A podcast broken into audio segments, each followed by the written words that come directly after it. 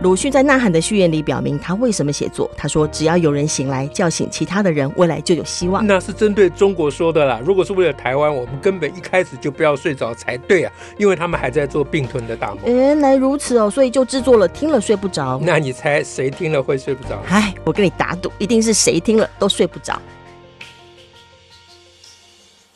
大家好，我是乔兰，我是史英。史老师，我们今天要讲些什么让大家睡不着呢？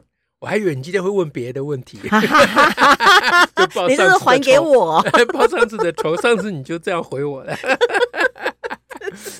嗯，此仇不报，哦、你记忆还真蛮好的。啊，对对对，至少要证明自己记忆力还没有消退。好，今天我们来讲，上次我们讲了黄伟汉对于啊台湾国家联盟。拒绝跟蒋万安同台哦，是啊的一个评论，我们对那个评论给了一个评论，这样、啊、是。那我们今天就那个黄伟安是蒋万安的代表人嘛啊，那我们今天就直接讲万蒋万安的本人好了哦。我想要讲一下蒋万安的双手与他的双耳啊，这今天的标题就已经定了。这是这这是 何解呢？这什么意思呢？啊？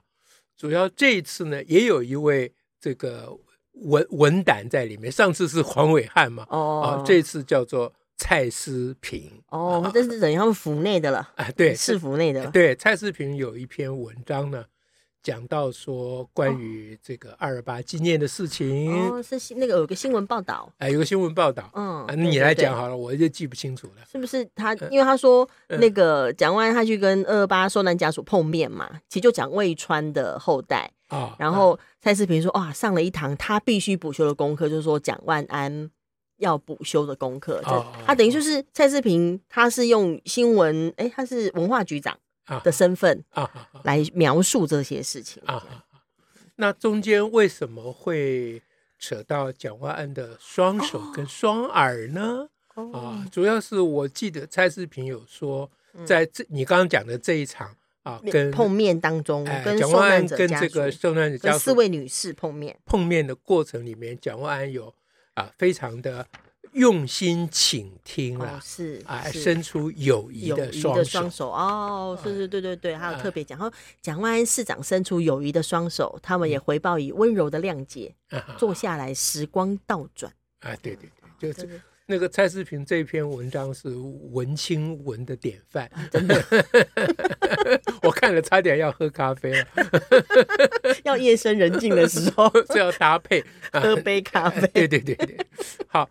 那所以，呃，我们先来讲他的双耳好了啊，就是他用心倾听哦，因为他都说他用心倾听，坦然面对。哎，对对对，好。那我其实不太，我看到这个用心倾听啊，我心中就有马上就冒出一个疑问啊，嗯，就他到底想要听什么？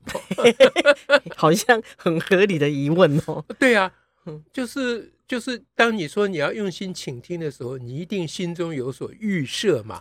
就是你想要要听什么？啊，听，他这是面对家属啊，我听家属心声。对，那你想听家属的什么心声？什么心声是你必须要费那么大力气去？当他当面去听一听，到底有什么事情是你还不知道的呢？是啊，是。那二二八事件从那时候到现在，有这么多的研究，这么多报道，很多文献，哎，家属也讲讲了很多话，对，对不对？连纪录片也有。对，那你到底是这个蔡世平说你就是蒋万安上了他该上补补的一堂课，嗯，那就表示说蒋万安之前完全一无所知了。哦。难道他都不知道，只是家属心声这边吗？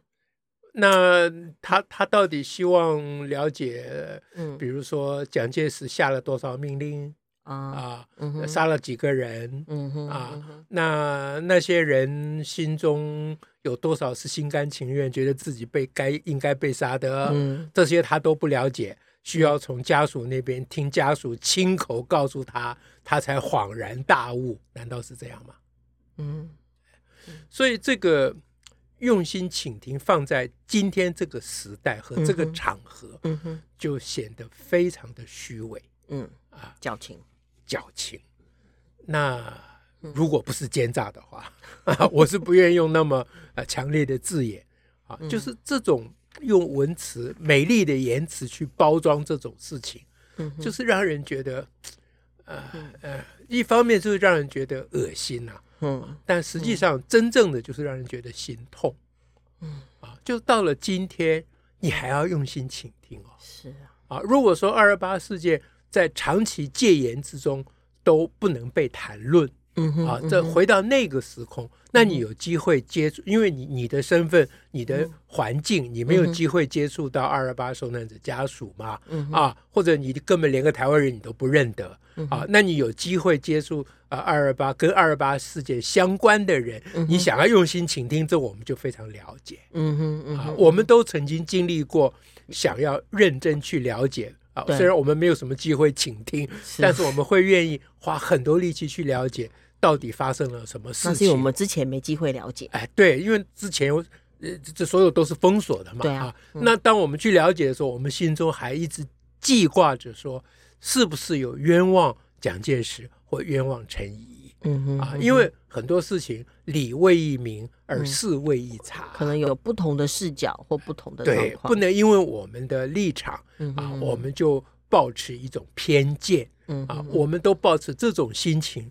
去理解啊，那如果有机会接触的话，我们当然就愿意用心倾听。那你讲完到底要倾听什么？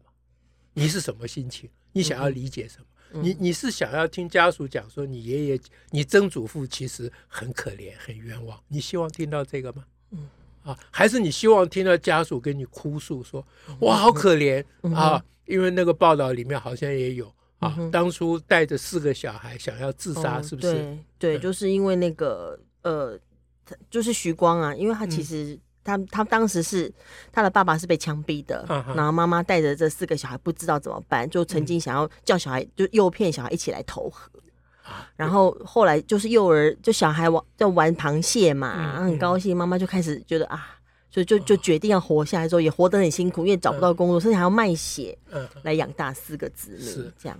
那蒋万，你希望听到这个？听到这个，你有满足吗？然后呢？嗯，然后呢？人家蔡世平是说，连那个市长总是静静的听，对，哈，有也会由衷流露出他沉浸其中的伤感，他感觉住年轻市长的内心深处百感交集。谁叫他姓蒋呢？嗯，但谁又叫他当选了台北市长呢？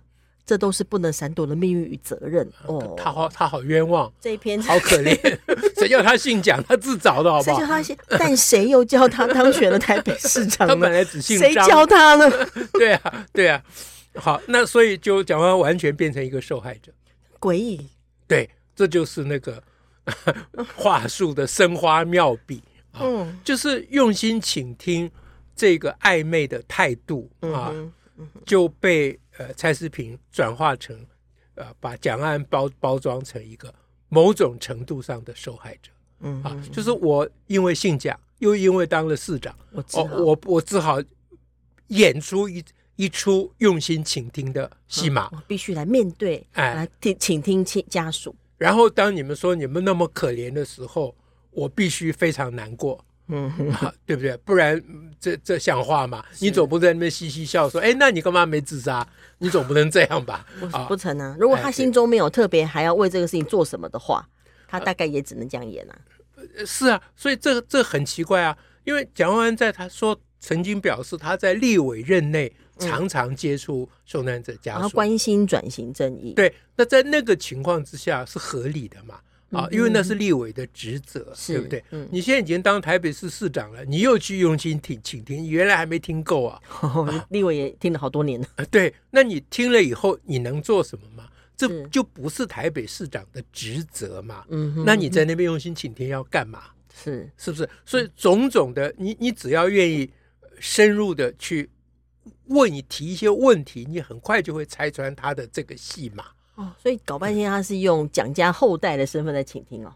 那那不然呢？你用台北市长身份没办法请听，请听没有意义嘛，嗯、对不对？嗯，嗯，他又不像立委可以去多处促转会。对，那如果你是用蒋家后代的身份去请听，请听完了你要说什么呢？对、啊，你要说，嗯，谁叫我姓蒋呢？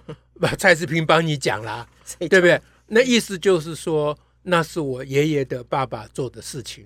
嗯啊，你不要找我的麻烦。嗯，嗯我好无辜，我好可怜，嗯嗯，我好冤枉，哇，哎，那然后你面对曾经忍受那么大的灾难的受难者家属，你敢讲你很无辜，你很可怜，你很冤枉吗？你敢讲吗？你不敢讲，对不对？只好静静倾听，然后你叫蔡世平帮你讲嘛，嗯，不就是这个意思吗？嗯。那你自己当然不敢讲嘛。对啊，你这么讲说，谁叫我姓蒋？人家马上就说你本来姓张，你自找的，好不好？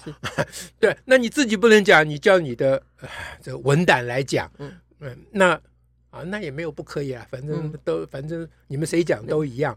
那重要是我们不能被他骗了嘛。是啊，是我们要分清楚。其实，如果真的说以蒋家后代来倾听受难者家属。真的要真心这样做，也不是不可以啦。嗯哼，那你倾听的完了之后，你总要多多少少对你的嗯。啊曾祖父嗯哼。的作为或当年发生的事情，总要稍微。这是我们在上一集也提到说，蒋万安蒋万安对二二八事件，他们蒋家的责任一直。暧暧暧昧不明嘛，嗯、我们还特别提出蒋友柏来做做对照嘛，嗯。啊，那我我不能冤枉蒋万安，我要我要诚实讲，蒋万安其实也有表达，呃，他也愿意呃认为应该赔偿啊、嗯、啊，啊然后撤要恢复名誉啊，哎，恢复名誉啊，还原真相什么的，嗯、他都赞成嘛，嗯嗯，可是所有这些都跟他他们家没有关系嘛。这都是国家的事情嘛，赔偿，请问谁赔偿？那你蒋家拿钱出来赔偿吗？没有吧？嗯，啊，是国家赔偿嘛？对啊，啊，那恢复名誉是你们蒋家出来恢复名誉吗？不是嘛？国家政府，呃，是国家政府恢复名誉嘛？那所以你以蒋家后代的身份，那你到底做了什么呢？是。啊！你说这罪不及妻奴啊！这是我曾祖父干的事，又不是我干的事，我能我能做什么呢？你你至少可以做，不要这么用心倾听吧。对啊，对不对？不要再消费别人一次。对，你要用心倾听，那就请你做点什么。我们也对你没有很大的期望了啊，因为。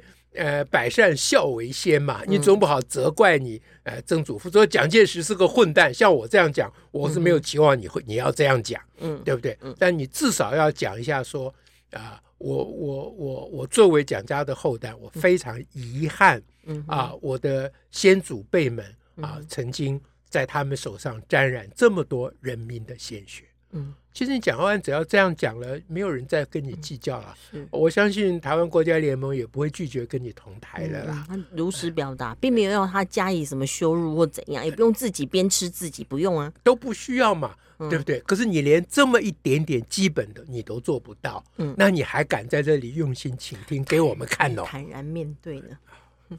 这就是关于蒋万安的双耳哦，所以你刚刚还有双手呢？双手就是蔡世平说他伸出友谊的双手哦，是对，就是说 市长伸出友谊的双手，而家属就是他们就是温报以回报以温柔的谅解。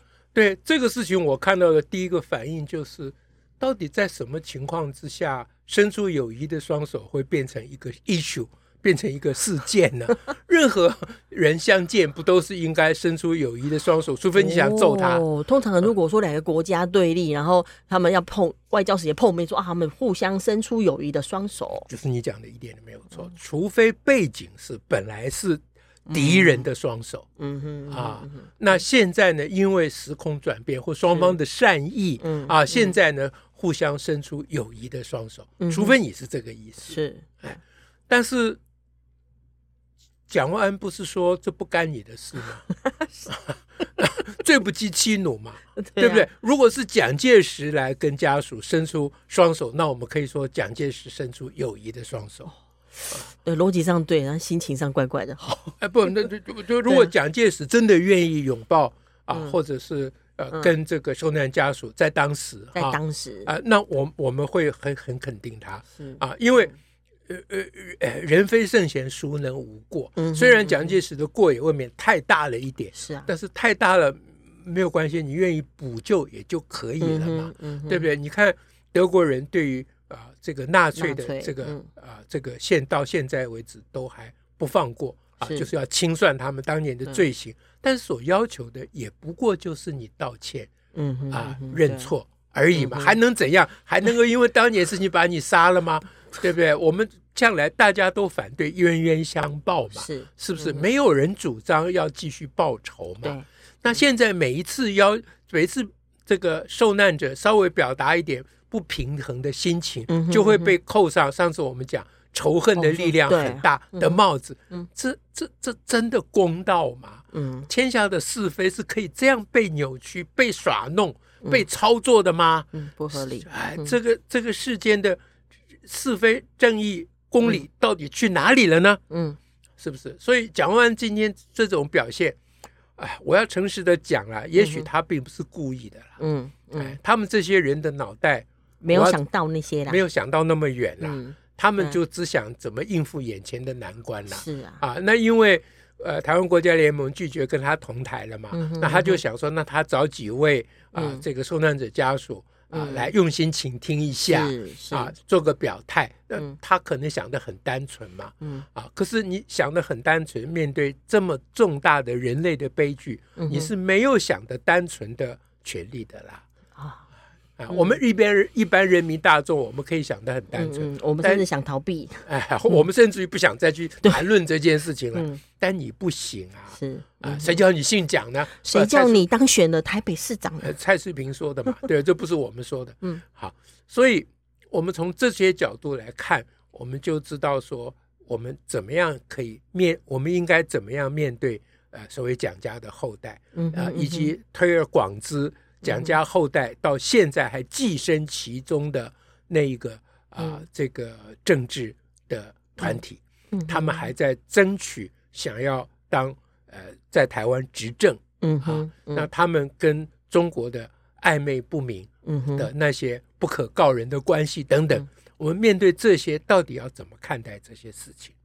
啊，那蒋万安又帮我们做了，呃，那个蔡志平说蒋万安上了他应该上的一课。啊，那蒋万安的这个表演呢，也就是给我们上了一课啊，我们上了我们啊，不是应该上，我们是不得不上的一课。我们我们我们没有不上的权利，我们没有不上的权利。好，所以今天这个事情就讲到这里，我看大家会有点睡不着了。哎，欢迎大家睡不着的时候呢，也可以给我们一些回馈啊。关于我们所谈的内容，或者是呃所发表的意见，或所呃推论的一些话术的破解，也许大家还有进一步的想法，都可以。特别是对我们有不同的意见，是我们特别希望得到指教。嗯，希望大家可以呃填写回馈，让我们知道。嗯啊，今天就说到这里，祝福大家了，下次再会，拜拜，拜拜。